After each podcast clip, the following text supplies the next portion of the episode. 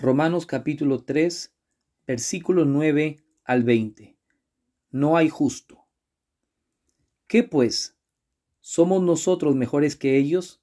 En ninguna manera, pues ya hemos acusado a judíos y a gentiles que todos están bajo pecado, como está escrito.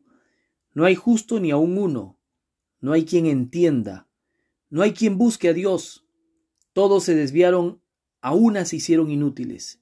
No hay quien haga lo bueno, no hay ni siquiera uno.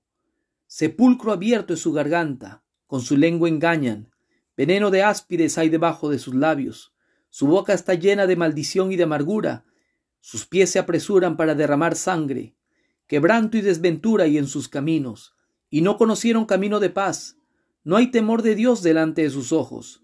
Pero sabemos que todo lo que la ley dice, lo dice a los que están bajo la ley, para que toda boca se cierre y todo el mundo quede bajo el juicio de Dios, ya que por las obras de la ley ningún ser humano será justificado delante de él, porque por medio de la ley es el conocimiento del pecado.